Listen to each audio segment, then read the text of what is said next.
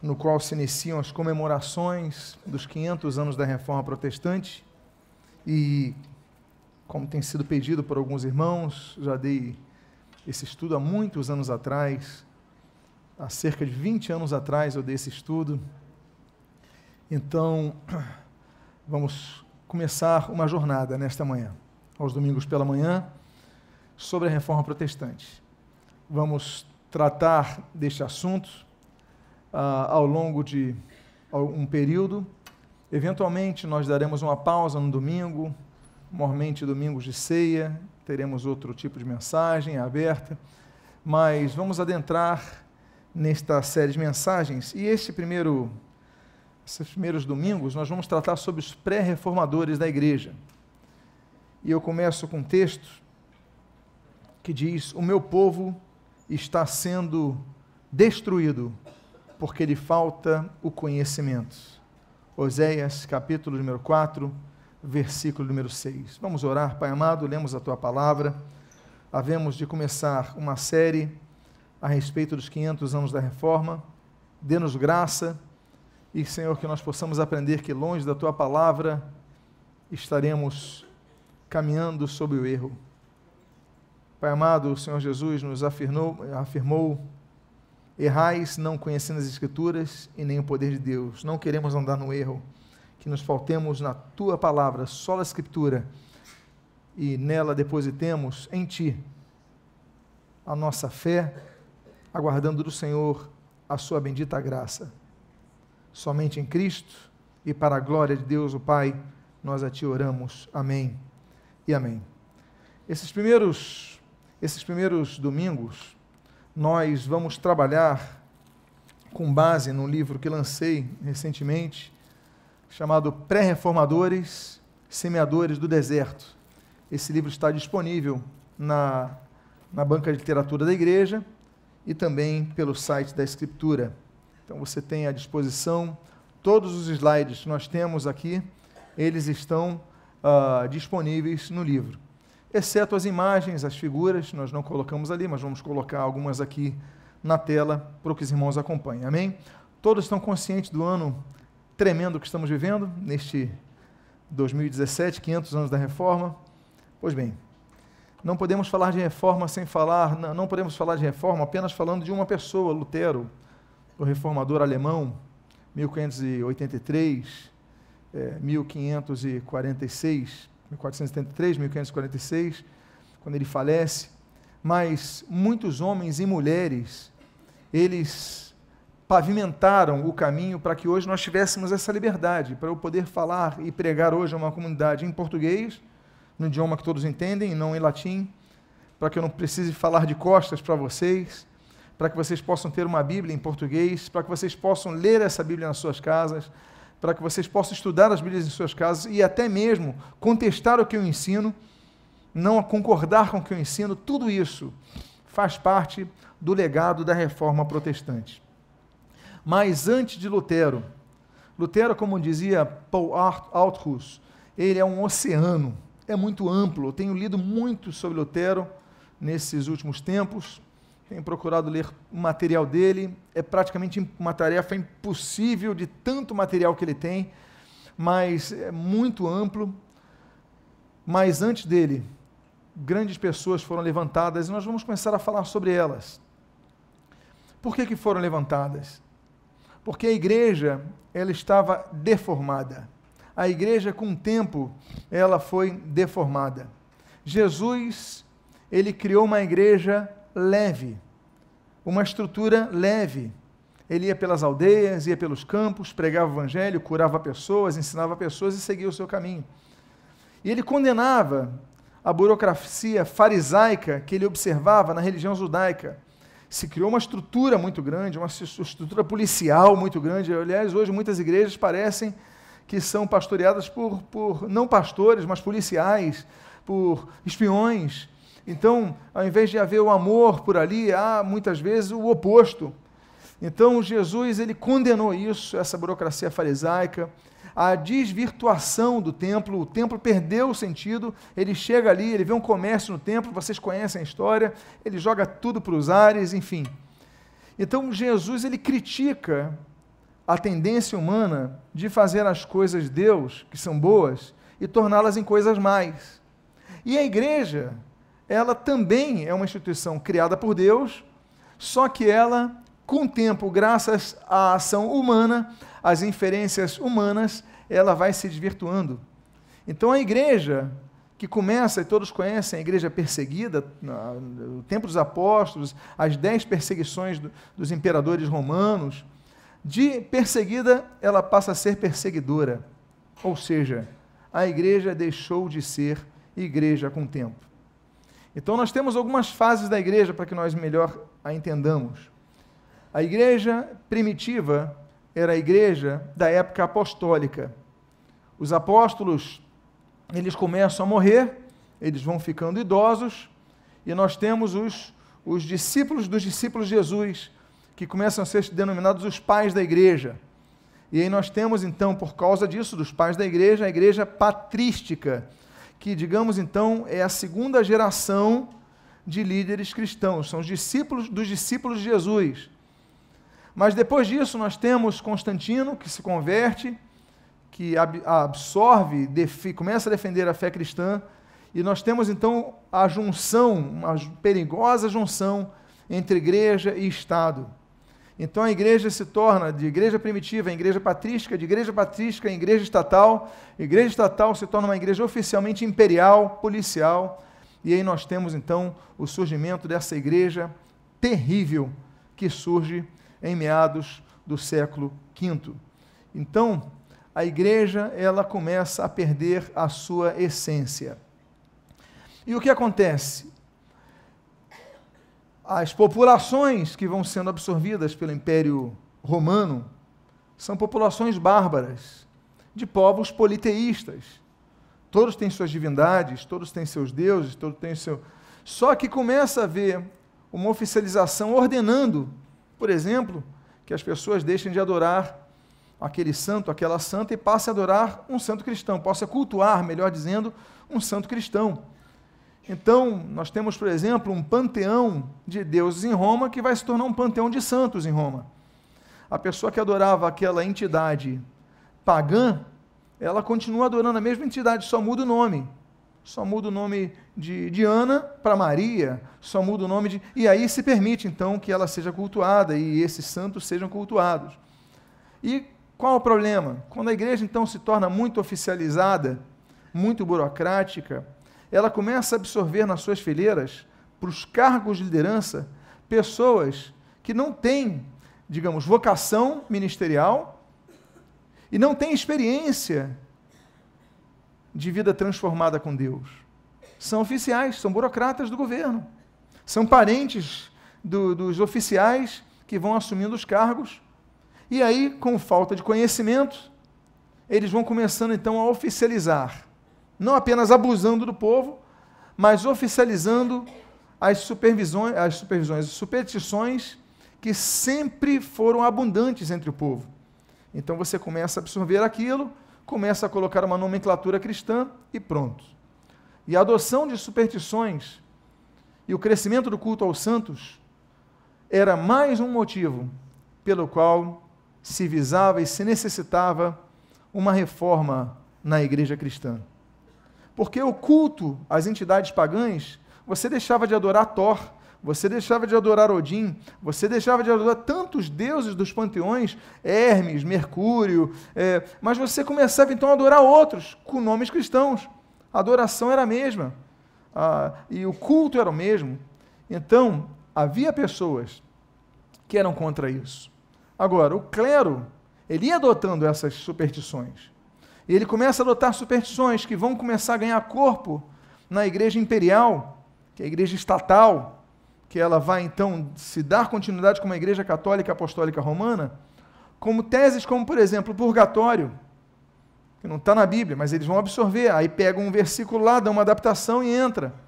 As indulgências, as penitências, o pretenso poder do sacerdote absorver pecado, na confissão auricular, aí você absolve, ah, você confessa ali ao, ao, ao padre, ele fala, olha, ego absolvo, eu te, eu te absolvo. E pronto, que poder é esse que o homem pretensiosamente diz ter?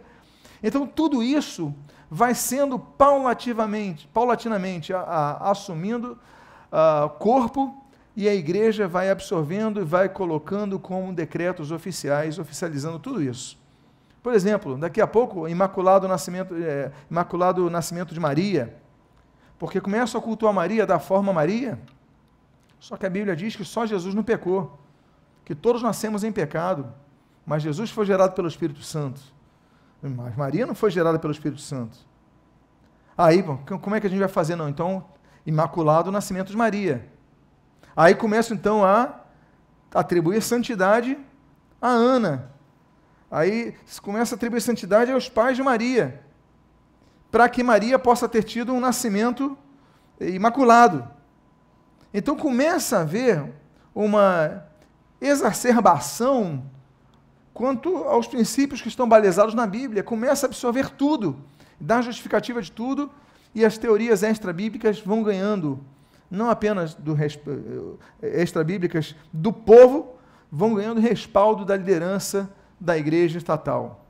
E aí começa a haver florescimento de culto aos santos. Alguns santos que nunca existiram. São Cristóvão não é um personagem histórico. São Cristóvão é uma, é uma figura de um gigante que nunca existiu. Nós temos essa, Santa Wilgefortis, que era uma mulher barbuda. Você consegue ver na foto?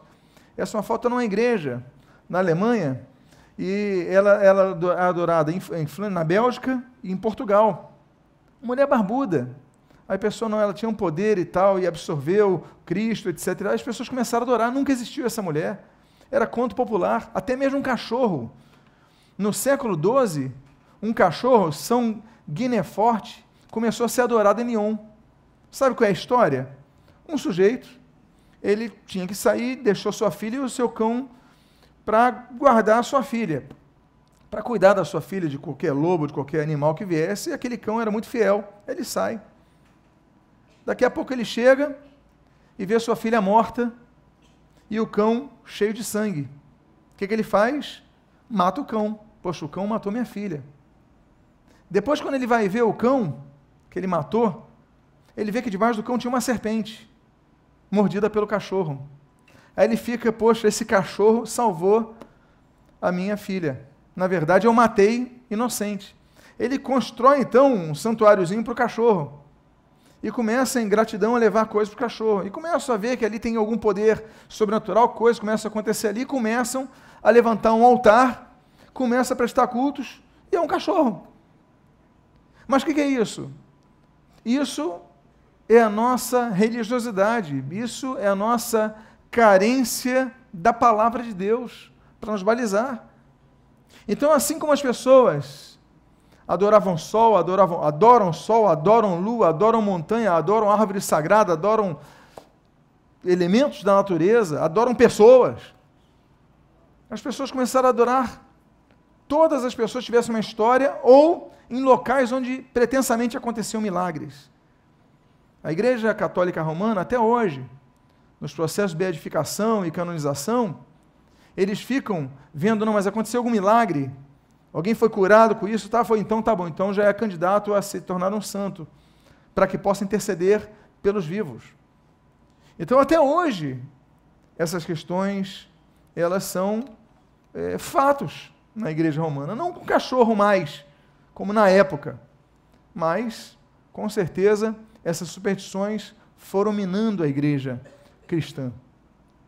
A principal, principal foco de carência de muitas pessoas sempre foi a questão de aceitação, principalmente de um amor materno. A figura da mãe sempre foi uma figura é, ligada, pelo menos nas sociedades ao longo da história, aquela proteção, aquele cuidado. Então, não, a mãe, eu tenho um, um porto seguro de proteção, o pai, aquelas, aquelas noções é, básicas. De, então, a mãe sempre foi, não, proteger a mãe e tudo mais, e começa então a haver culto a mulheres, a entidades femininas. Isso na Grécia, isso nos cultos romanos antigos, nas várias mitologias, na mitologia babilônica, na mitologia é, egípcia. Sempre houve figuras muito fortes do poder feminino. E não seria diferente no catolicismo romano, na igreja imperial que surge por aí. Então, por exemplo, Maria, que na Bíblia sempre teve um papel coadjuvante, com todo respeito a Maria, bendita entre as mulheres. É uma mulher fenomenal, é uma mulher graciosa. Maria, uma mulher excelente, a tal ponto de, de todas as mulheres, Deus escolhê-la. Ou seja, a pessoa magnífica, mas o papel dela na salvação humana é meramente coadjuvante. A Bíblia não fala nada a respeito de um papel coadjuvante na história do Senhor Jesus, que é o centro da história, que é o, o a ação da, de Deus na humanidade é Jesus.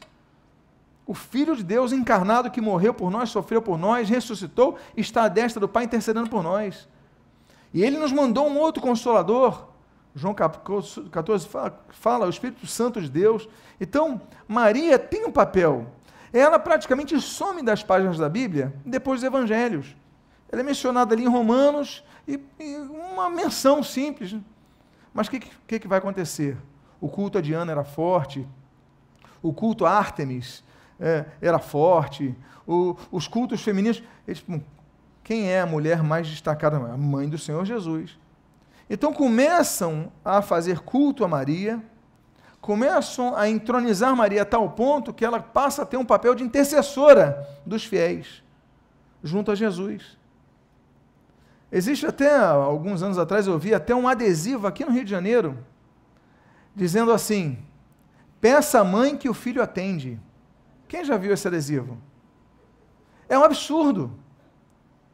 Ou seja, a Bíblia diz para nós pedirmos tudo ao Pai em nome de Jesus. A Bíblia diz que só um mediador entre Deus e os homens, Jesus Cristo, homem, só um pode mediar, só um pode mediar, os homens e Deus, Pai, que é Jesus Cristo, homem, porque ele passou a humanidade, ele foi tentado por, é, é, em nosso lugar, ele passou por tudo, então ele pode nos representar, como diz 1 João capítulo 2, versículo 1, ele é o nosso advogado perante o Pai, Jesus Cristo. Aí criam Maria, dão, começa a dar um destaque a Maria como intercessora. E chega ao ponto de, na Idade Média, se apresentar Jesus como um juiz irado. E falar, não, Jesus está muito irado, pede a Maria que ela acalma ele. Por quê? Aquele papel materno, aquela imagem materna. Jesus está irado, pede a ela que ela dá um jeitinho, conversa com ele, e ele então atende. Então começa a ver, não só com os santos, como nós vimos aqui, vários tipos de santos, existentes ou não, mas começa a ver também um crescimento do culto a Maria, que vai ganhar uma força muito grande na religião estatal, na região governamental, na região imperial, essa que vai gerar a religião católica romana. Pois bem, se torna então um caos tão grande, um caos cultico tão grande, que não apenas os santos passam a ter poderes. Você pede a Maria, você pede a Jorge, você pede a Sebastião, você pede a esse ou a outro, que a coisa resolve, que você obtém uma graça, que você tem uma cura, que você não sei. Mas o que acontece? Começa a haver culto aos objetos, às coisas inanimadas. Não apenas a criação de Deus, mas também a criação da criação, ou mesmo que não a criação. Então, aquilo que pertenceu a alguém começa a ter poderes mágicos. Então é, é o santo sudário, roupa que vestiu Jesus, é, é, uma, é um, uma costela de, de não sei quem, é um fio de cabelo de Noé. É, as pessoas começam então a cultuar, é a bengala de fulano, é a manjedoura onde nasceu Jesus. E começa a surgir na Europa vários objetos que por causa tem esse nome, é um cravo da cruz, então vamos, vamos começar a cultuar, a adorar. E começam então a fazer culto a esses objetos. O nome disso? Relíquias. Até hoje a Igreja Católica Romana oficialmente declara o culto às relíquias. Existe. Ah, o Papa Francisco é gente boa, é legal, beija as criancinhas, é do povo, é gente boa, faz embaixadinha, joga bola com a gente. Então por que, que ele não muda isso? Continua incentivando as pessoas a cultuarem os santos, as relíquias. Então, peraí, temos que olhar a doutrina antes de qualquer coisa. Erasmo de Roterdã, ele chegou a dizer que se juntassem todos os pedaços de madeira que começaram a, eh, começaram a, a, a aparecer nos templos da Europa, se juntassem todos os pedaços de madeiras que diziam que era da verdadeira cruz, se era capaz de montar um, criar um navio, fazer um navio, só com os pedaços de madeira da cruz, de tanto pedaço de madeira de cruz que existia. Ou seja, o clero, em vez de combater, ou mesmo ainda no absurdo de tolerar, o clero não. O clero era fomentadora de tudo isso. Era a maior propagadora disso. E aí começa as superstições a trazer um problema sério na Europa, a peste negra, que todos nós estudamos no colégio.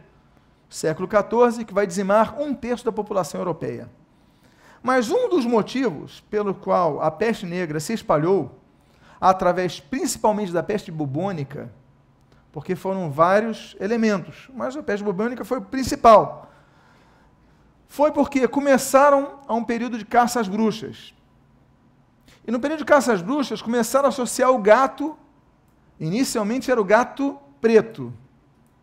Essa superstição vem lá de trás. Coitado do gato preto. Pessoal, tadinho do gato. Quem tem gato preto, tadinho do gato preto. Tem gente que até hoje joga pedra em gato preto. Hoje, você sabia disso? É incrível. Uma criatura de Deus não faz mal a ninguém, tadinho. Pois bem, mas aí do gato preto, na Idade Média, começam a prender mulheres que têm gatos em casa. E pronto, gatos associados à bruxaria começam a matar gatos. Matam tantos os gatos que os ratos, que eram caçados naturalmente por eles, começa a se propagar. Há uma propagação tão grande de ratos que a febre bubônica transmitida por eles começa a ser então alastrada e aí, sem um sistema de saneamento público e básico nas casas, a febre bubônica ela dizima, segundo avaliam, um terço da população de toda a Europa. Aí o que acontece? Os teólogos da época, eles sempre tiveram explicações frias. O escolasticismo sempre foi muito racional na sua, na sua, por que isso, por causa daquilo, por que isso, por causa daquilo. Mas as pessoas não queriam essa resposta, queriam respostas mais simples. Elas precisavam de coisas mais simples para como evitar isso, como evitar aquilo. Então, surge, surgem as simpatias. As simpatias elas vão ganhando corpo no meio da população e o clero começa a adotar as simpatias. Então, o culto às relíquias, com seus poderes, eles começam a ganhar força. Porque não, você usa isso que vai dar certo, você usa aquilo que vai dar certo, você usa essa caneta, essa tampa dessa caneta que vai dar certo, você usa aquilo e aquilo, outro que dá certo, porque as pessoas começam a adotar essas coisas. E aí começa a se, a se aceitar qualquer coisa que se dissesse, o povo dissesse, e o clero começa a aceitar. Então, meus amados, começam a se oferecer vendas de indulgência. Não, tem forma você faz isso, que você vai ficar menos tempo nesse local chamado purgatório, você vai sofrer menos no purgatório, menos nas chamas de purificação, o nome que você queira dar. E aí começa a haver o desenvolvimento disso, depois vamos falar sobre isso mais adiante, mas com os entes queridos já foram finados. Não, olha, você fizer isso, o teu ente querido que está lá no, no purgatório, ele vai sofrer menos. Então as pessoas começam a apelar para tudo isso. E aí temos então esse misticismo que vai florescer sem um balizamento bíblico. Aí surgem santos e santas, surgem pessoas que começam a ter visões, visões motivadas por interesses pessoais ou motivadas pelos demônios ou motivadas pela esquizofrenia. Na esquizofrenia, as pessoas realmente veem coisas. Só que, qual é o problema? Sem haver o balizamento bíblico, as pessoas aceitavam tudo. Então, quando não há balizamento bíblico e a Bíblia se confirma pela própria Bíblia, Tudo que as pessoas diziam, a pessoa, ah, ela está no, no monastério, é uma monja, é um monge, é um padre, tem aquela visão, fala, bom, então vamos aceitar, porque é um religioso que falou. Não, mas peraí, e a Bíblia? Isso confirma a Bíblia? Isso tem base na Bíblia? Não havia esse questionamento. Então começa a haver, muitas ilações surgem, muitas loucuras surgem, e muita malícia surge. Até hoje tem pessoas maliciosas profetizando. No meio evangélico, meus amados irmãos, acontece o mesmo. No meio evangélico, essa tríade em relação a visões, que são as visões motivadas pelo demônio, por pessoas que não têm discernimento, visões motivadas por interesses carnais e visões motivadas por esquizofrenia, essa tríade acontece nas igrejas especialmente nas igrejas que não têm a Bíblia. Não questionam, não confrontam. E as pessoas aceitam, porque são pastores, são evangelistas, são apóstolos, são profetas, profetizas, e você aceita tudo. Então, essa carnalidade, essa coisa antibíblica, ela começa a entrar num período grande de misticismo na Europa. Bom, agora basta. Pessoas então começam a ser levantadas por Deus para dizerem agora, bom, isso basta. Por quê? Porque à medida que a população vai se alfabetizando, pelo menos uma mínima parte vai se alfabetizando, e vai começando a ter acesso a alguns escritos da Bíblia, algumas páginas, alguns capítulos, algumas folhas, e começam a entender um pouco, isso daí vai contra a Bíblia, isso daí não tem base bíblica. Então, pessoas vão começando, é, são, é, começam a se levantar contra isso. Agora, e os que não tinham conhecimento bíblico? Eles tinham o inquirimento da lógica. Abuso sexual, ostentação financeira, são coisas que a pessoa não precisava ter um conhecimento bíblico para saber que não eram certas. Assim como matar, assim como roubar, não é verdade? Você não precisa ler nos meus mandamentos, não roubarás, para saber que roubar é errado. Ah, mas eu não conhecia a Bíblia, por isso que eu roubei. Peraí. E tem uma consciência, falamos sobre isso, autoridade da consciência, quando demos o estudo sobre princípios de autoridade. Tem questões que a própria consciência aponta. Roubar, matar alguém, eh, não precisa ler não matarás em Êxodo 20 para você saber que é errado matar. Então, o clero ele vai ganhando tanta força, tendo conhecimento tão superficial da Bíblia e manipulado da Bíblia, que ele começa a ostentar as suas riquezas, os seus luxos, e começa então a uma vida de perversão sexual às claras. Então, os abusos papais, por exemplo, por exemplo, no campo militar, com seus exércitos, intervindo em povos, fazendo guerra, fomentando guerra, financiando guerras as pessoas começavam a contestar, mas será que isso daí realmente é tem a ver com o evangelho de Jesus? Alguns levantavam e começaram a contestar. A questão das riquezas. Então, andando com ouro, a tudo à vista. E os caras começando a ter clientela, libertinagem do clero.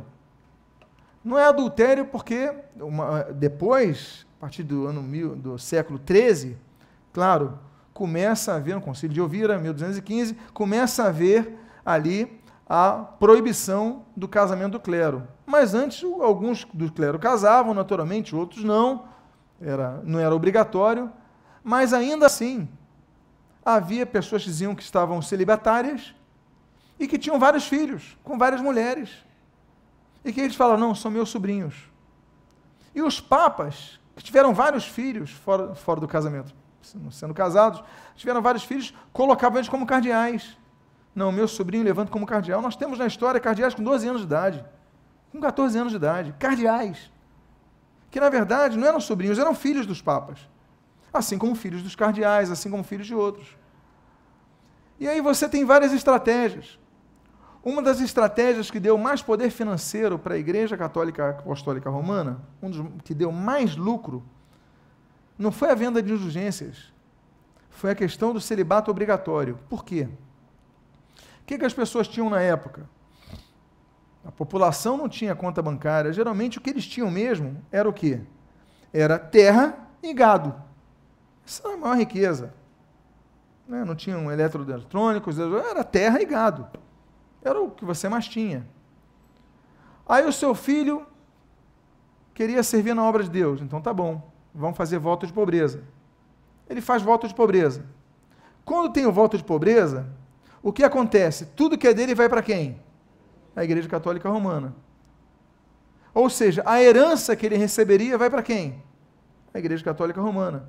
Com isso, as gerações seguintes, os pais que mandam seus filhos para os mosteiros, para os conventos, começam a morrer, os filhos recebem a herança, e a receber herança eles podem ficar com a herança? Então vão para quem? Então a Igreja Católica Romana começa a ficar com tudo que é terra na Europa inteira. O poder de ter terras cresce como nunca antes com essa fabulosa invenção criada não apenas para deter pessoas, sem influência de família, tem uma influência apenas do clero. Ou seja, você se isola de todos, você faz tudo que o clero manda. E ao mesmo tempo, a tua riqueza toda vai para o clero. E aí se cresce como nunca nessa esperteza chamada voto de pobreza. Assim, a igreja enriquecia indignamente, ainda que de maneira legal. Era forma indigna, indigna, mas era legal. Fazia tudo conforme a lei. E aí começou a esbanjar com luxos, com riquezas, e aí começa a comprar favores políticos, começa a comprar poderes políticos, começa a colocar e tirar reis e imperadores. E aí não tinha como não haver uma contestação. As pessoas começaram a se levantar para contestar o clero. Qual o problema? Hoje, tudo isso seria escandaloso. Hoje tem surgido, você tem lido nos jornais, a Diocese de Boston, várias pessoas processando por causa de abusos de padres pedófilos. Na Irlanda, agora recentemente, vários processos de abusos à pedofilia dos padres e tudo mais aqueles antros de pecados chamados conventos e mosteiros, os locais onde tem uma concentração de imoralidade são aqueles locais. Os caras não têm família, ficam lá. Lutero falava sobre isso na, na Idade Média, já Lutero que foi monge tanto tempo, tanto tempo, aquilo ali é um antro de, de um poço de moralidade. Meus amados irmãos, tudo isso vai fazendo com que o povo comece a se revoltar. Tudo isso, pessoas. Agora, hoje em dia você vai para a televisão, vai para a internet, denuncia. Eu fiquei indignado quando vi essa semana, eu acho que quem viu ficou indignado, não é possível. Um, um, no MAN de São, de São Paulo, uma amostra de, abre aspas, arte, com crianças sendo levadas para tocar no homem pelado, um homem desconhecido lá, totalmente. Peraí, é uma sociedade sodomizada. É um absurdo que um cristão não fique indignado, é um absurdo isso. É um absurdo isso. É, é contrassenso, é imoral, é indecente, é, é absurdo, é, é para chorar. Agora, hoje nós temos acesso a essas informações. Naquela época não. Você contestava, denunciavam você, e aí quando denunciavam, mandavam te prender, bater em você. Meu pai conta uma história quando se converteu, ele no interior de Portugal, ele chegou na, na cidade dele, na aldeia dele, né, na Espereira de Sinfãs e tal, e depois de conversar com seu pai sobre a sua conversão, sua mãe, o seu pai não o recebeu mais. E meu pai cometeu o crime, abre aspas, de levar Bíblia para o interior de Portugal naquela época. Aí, de repente, chega lá o, o professor com a pessoa da polícia, começa a bater no meu pai, ele olha na janela e meu avô vendo. Ele denunciou. Ele apoiou isso daí, batendo próprio. Por quê? Qual era o crime? Bater porque ele tinha uma Bíblia. Ele viu que o professor ficou folheando enquanto o outro batia nele. Por ter uma Bíblia. As pessoas denunciavam. Quantos morreram por causa disso? Quantos morreram por causa disso? Então, meus amados, na época não havia, mas ainda assim, homens, mulheres corajosos foram levantados para dizer que esses padres, que esses papas, que esses líderes religiosos, se fosse hoje, que esses pastores também, eles estão errados, têm que ser contestados porque eles estão indo contra a Bíblia.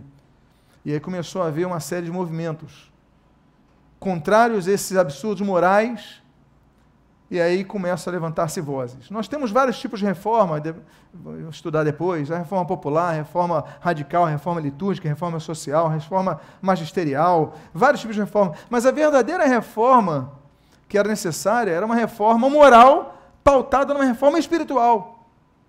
Então, a igreja tinha que voltar a ser luz do mundo porque ela se tornara as trevas maiores desse mundo. A igreja deixou de ser igreja. E aí começa a haver então os chamados decretos papais. Numa época que o povo não podia ler a Bíblia, aliás, no Concílio de Trento, que começa em 1546 para combater a reforma em 1545, me desculpe, começa para combater a reforma protestante. Se não me engano, dia 15 de março. E esse vai ser oficializado o fato de que só o magistério da igreja tem condição de estudar a Bíblia. Você não tem, você é obrigado a obedecer a tudo que eles dizem. Então, para eles era mais importante você ler um decreto papal, uma bula papal, do que ler a Bíblia. E aí as pessoas, não, nós vamos, temos de ler a Bíblia, de ver se o que eles pregam está de acordo com a Bíblia. E isso vai ser um estudos da reforma protestante. Agora, há um surgimento, então, um amadurecimento de se confrontar, começa a se confrontar as posturas do clero e os ensinamentos do clero, os ensinamentos papais a respeito do que eles pregavam contrário à Bíblia. E aí nós temos vários movimentos que vão surgir. E esses movimentos, nós vamos começar a ver que vão começar a dar uma forma, uma revigorada na igreja, mesmo antes dos reformadores. O reformador Felipe Melanchthon, Felipe Melanchthon foi o braço direito de Lutero. Lutero teve vários teólogos com, com os quais andava. Felipe Melanchthon era o seu grande é professor de grego desde cedo, um homem com muito conhecimento. Ele que fez a lote, escreveu a Lote Comune, a, Comunes, a Confissão de Augsburg de 1530. Ele é um, uma pessoa muito capacitada. Ele é o preceptor da Alemanha. Ele vai reformular todo o sistema de ensino da Alemanha, né, o sistema pedagógico da Alemanha, enfim, dos colégios alemães. Ele dizia o seguinte: foi uma era em que Deus chamou a igreja de volta às suas origens ou seja, estava no momento da igreja retornar às suas origens, se purificar, se reformar. Daí vem o nome reformadores, reforma protestante. Pois bem, nós não podemos esquecer disso. Agora, hoje nós vamos falar sobre três movimentos pré-reformadores que não eram evangélicos. É importante dizer isso, por quê? Primeiro, porque nem todos os movimentos, e é importante falarmos isso, que contestaram a Igreja Católica Romana nos seus primórdios, eles eram evangélicos, no sentido que nós conhecemos hoje, que se pautam apenas na Bíblia. Eles também usavam a Bíblia, mas também usavam outros ensinamentos. Então, nesse preâmbulo daqui dos pré-reformadores, nós vamos falar de movimentos gnósticos que vão se levantar contra a igreja romana. O gnosticismo foi um movimento, nós podíamos dizer assim, um pouco esotérico, que pegava um pouco do esoterismo egípcio, esoterismo babilônico e tudo mais, criam em algumas coisas. Vamos ver agora que nós não cremos, combatemos pelas escrituras, mas ainda assim eles podem adentrar com pré-reformadores não evangélicos, não bíblicos, mas ainda é pré-reformadores por quê? Porque eles exigiam, ainda que na sua doutrina, uma reforma na que se dizia ser igreja. Então, são três movimentos, que eu vou falar só sobre esses hoje: paulicianos, bogomilos e cátaros. Vamos falar sobre os paulicianos. Pauliciano lembra que, o, que nome? Muito bem, Paulo século VII, ano mais ou menos, aqui são datas arredondadas, 660. Esse movimento surge na Armênia, no século VII, como mencionei, E o fundador desse movimento, ele vai ter acesso ao Novo Testamento. E quando ele tem, ele fala o seguinte: não, eu vou restaurar a visão de Paulo. O nome dele é Constantino. Ele até muda o nome dele, mas ele fala: vou retornar à visão de Paulo. Então ele começa a pregar Paulo, junto com as suas heresias também, as heresias que ele tinha do gnosticismo, mas ele pega os escritos de Paulo, então começa a ser chamado o movimento de pauliciano, ou seja, aqueles que querem reimplantar o movimento de Paulo. Só que ele vai ser preso por heresia, naturalmente, e queimado no ano 690. Mas o funcionário do tribunal que mandou queimá-lo, que viu a, a, o martírio desse homem, ele vai adotar as doutrinas dele quando ele vai estudar e vai mudar o seu nome para Tito. E aí começa então a amplificar esse, esse movimento. Bom, eu falei para vocês que é um movimento pré-reformador, que exige reforma na igreja, mas ele tem ensinos heréticos. Quais são? Primeiro, eles rejeitavam o Antigo Testamento. Hoje, muitas seitas evangélicas têm surgido que dizem resgatar a doutrina de Paulo, eles rejeitam o Antigo Testamento. Há pouco tempo atrás, daquele José Miranda, o 666, ele rejeitava o Antigo Testamento, só aceitava as cartas de Paulo. Movimentos heréticos que surgem dentro da igreja. Pois bem, eles eram dualistas, dizendo que havia um Deus mau no Antigo Testamento, que criou toda a matéria, e um Deus bom, que era do Novo Testamento, que criou as coisas boas. Eles eram adocionistas, ou seja, eles acreditavam que Jesus nasceu humano, normalmente, como nós, não houve nada de virgindade de, de Maria, e se tornou, então, uma figura divina quando do seu batismo. Eles não acreditavam na Trindade. E aí, nós temos as doutrinas paulicianas, que eram comuns a doutrina bíblica. Quais são? Primeiro, consideravam a Igreja Católica Romana, assim como a grega e a armênia, armênia como igrejas apóstatas, que se desviaram da Bíblia. Segundo lugar, visavam purificar a igreja de toda imoralidade. Ou seja, eles lutavam por acabar com esses desvios morais que a igreja vivia, que o clero vivia. Terceiro, desejavam reconduzir a igreja para a simplicidade que o evangelho pregava. E quarto, condenavam a veneração dos santos e as imagens. Eles também se opunham à idolatria a Maria e combatiam o formalismo excessivo nas igrejas, que virou um teatro. As missas eram teatros. Então, outra característica eram contra a união da igreja e Estado.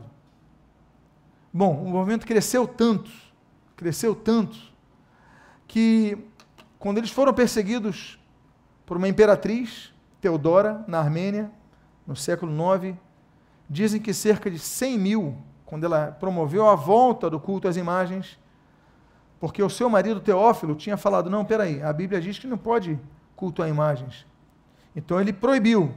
Mas assim que ele morre, a Teodora, Teodora fala: não, pode voltar ao culto às imagens, vão perseguir quem não se dobrar as imagens, quem for contra imagens morrem mais de 100 mil paulicianos. Enfim.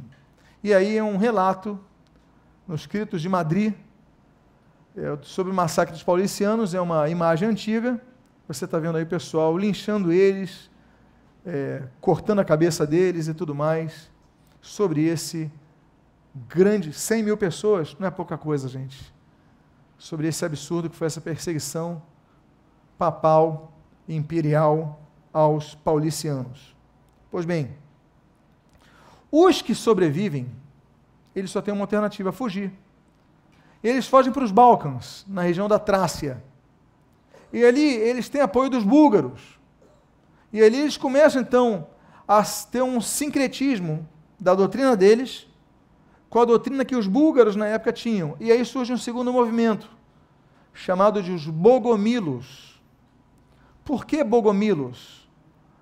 porque é a junção de um termo, querido Deus, bol, é, bog é Deus e milbe é querido no eslavo antigo, então é um movimento que vai suceder aos paulicianos.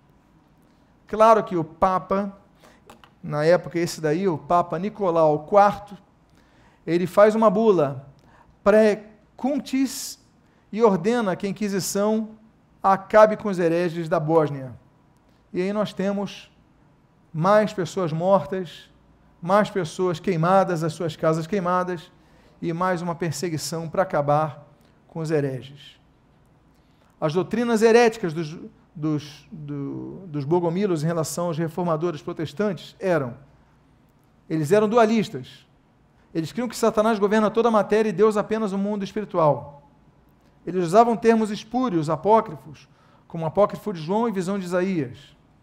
Eles eram anarquistas contra o governo civil. Não, não vamos obedecer nenhuma autoridade civil. Então, tem autoridade? Sou contra. Não é isso? Levi la revolução. Até que eles virassem autoridade naturalmente. Quarto, ensinavam que Deus tinha dois filhos. Satanás era o mais velho e Miguel era o mais novo.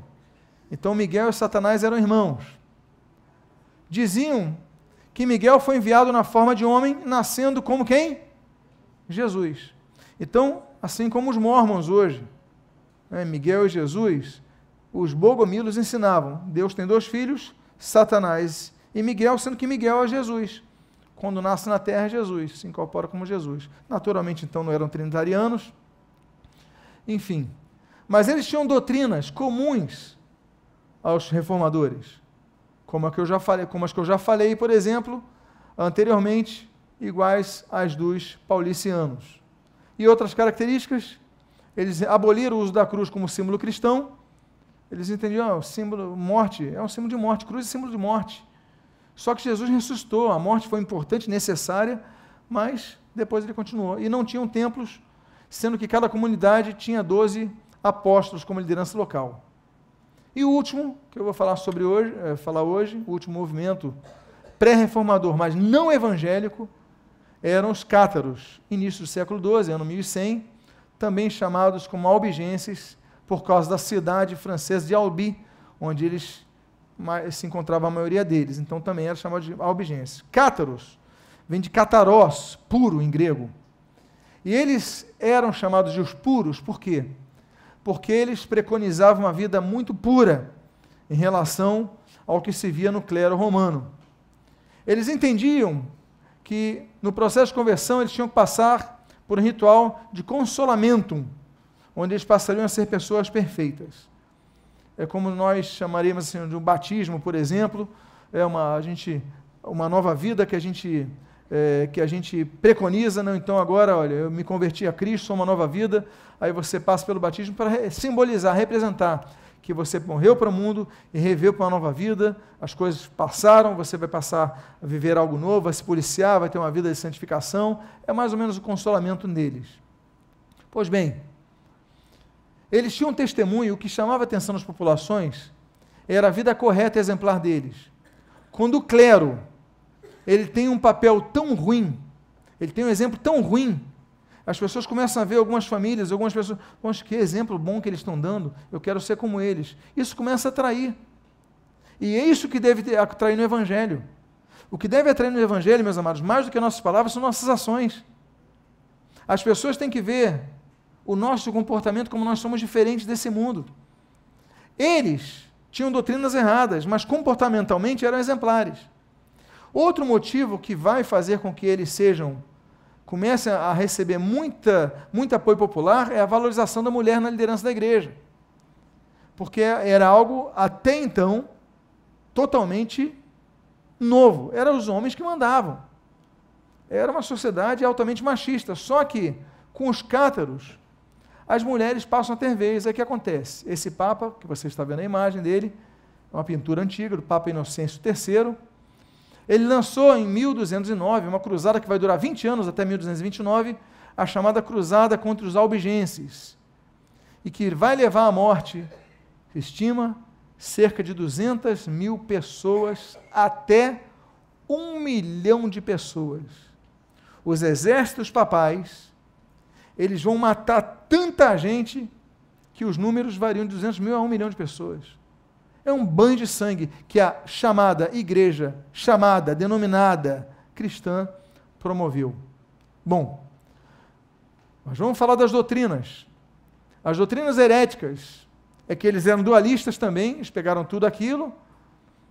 Eles criam que Jesus, na verdade, tinha o seu corpo como um de anjo, ou seja, Jesus não era encarnado exatamente. Ele cria que os espíritos humanos eram espíritos de anjos que estariam presos na pessoa. Se nós somos anjos, estamos presos em corpos, até que o batismo cátaro, aquele consolamento, nos liberasse. Então a gente fica liberado. Não eram trinitarianos, naturalmente, como aqueles outros movimentos, e eram contra o nosso batismo nas águas. O consolamento era uma imposição de mãos. Parece o jorei de hoje, por exemplo. Então, impunha as mãos e tudo mais para transmitir o consolamento.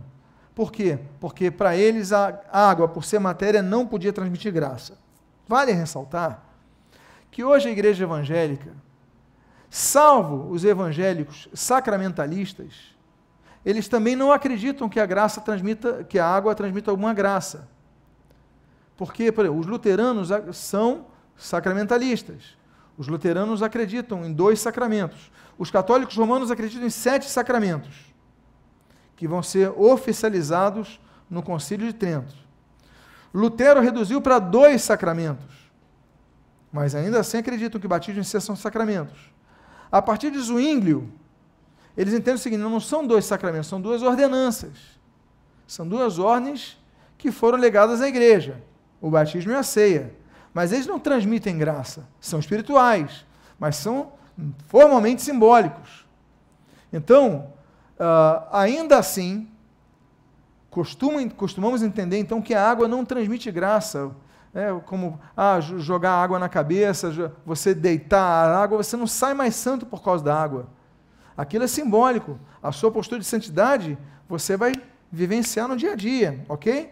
É um momento simbólico. Pois bem, também era contra o uso de óleo para ungir os enfermos, porque não aceitavam o livro de Tiago e eram reencarnacionistas, assim como os budistas e os espíritas. Por exemplo, eles acreditavam que a reencarnação só cessaria quando a pessoa renunciasse totalmente ao corpo material, o que acontecia naquela cerimônia de consolamento.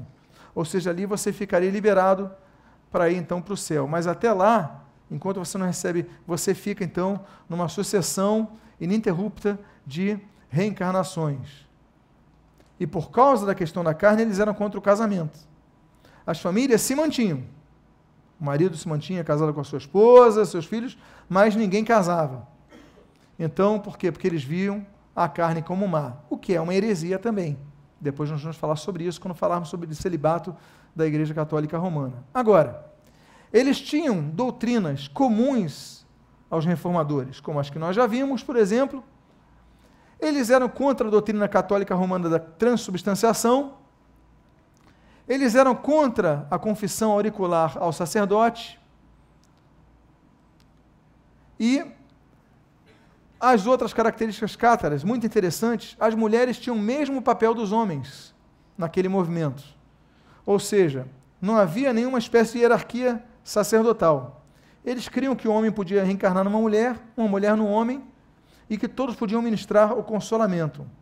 O que ia mostrar isso era o papel ético da pessoa na sociedade.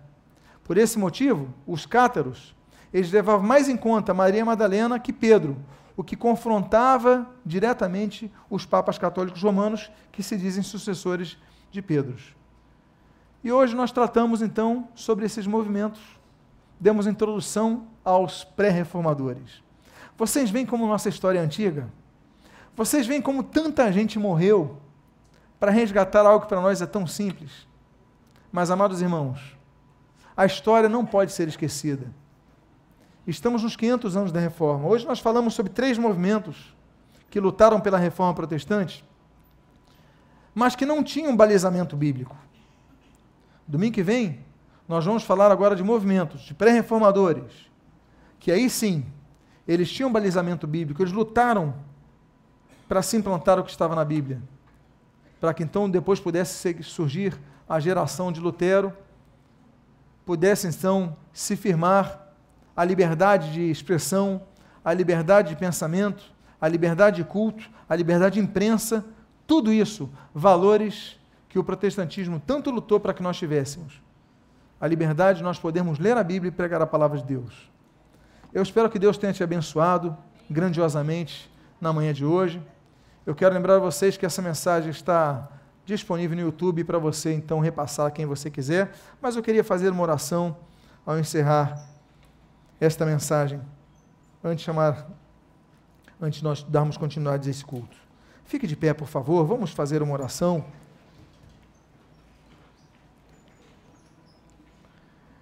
Vamos orar. Pai amado, em nome de Jesus, nós te agradecemos por esses homens e mulheres que começaram a questionar os abusos daquela que se dizia igreja cristã, mas que não tinha luz de Cristo. Pai, nós temos que ser um povo que retorne à palavra, que não ignore a palavra, que se lembre da tua palavra tão preciosa, que possamos ler a Bíblia, ouvir a Bíblia e pregar a Bíblia, estudar a Bíblia, meditar na Bíblia e aplicar a Bíblia. E que possamos ser novamente um povo do solo Escritura. Abençoa-nos, fortalece-nos porque não queremos ser enganados por liderança nenhuma, sejam padres ou pastores, mas queremos, Senhor, ser dirigidos por Ti através da Tua palavra. Então, Senhor, que possamos valorizar a Tua palavra, amar a Tua palavra e, Senhor, divulgar a Tua palavra. Abençoa as nossas vidas, abençoa a Tua igreja na terra e que nesses 500 anos da reforma protestante ela possa se lembrar e pregar a tua palavra em todo o tempo. E o que nós pedimos, nós te agradecemos em nome de Jesus.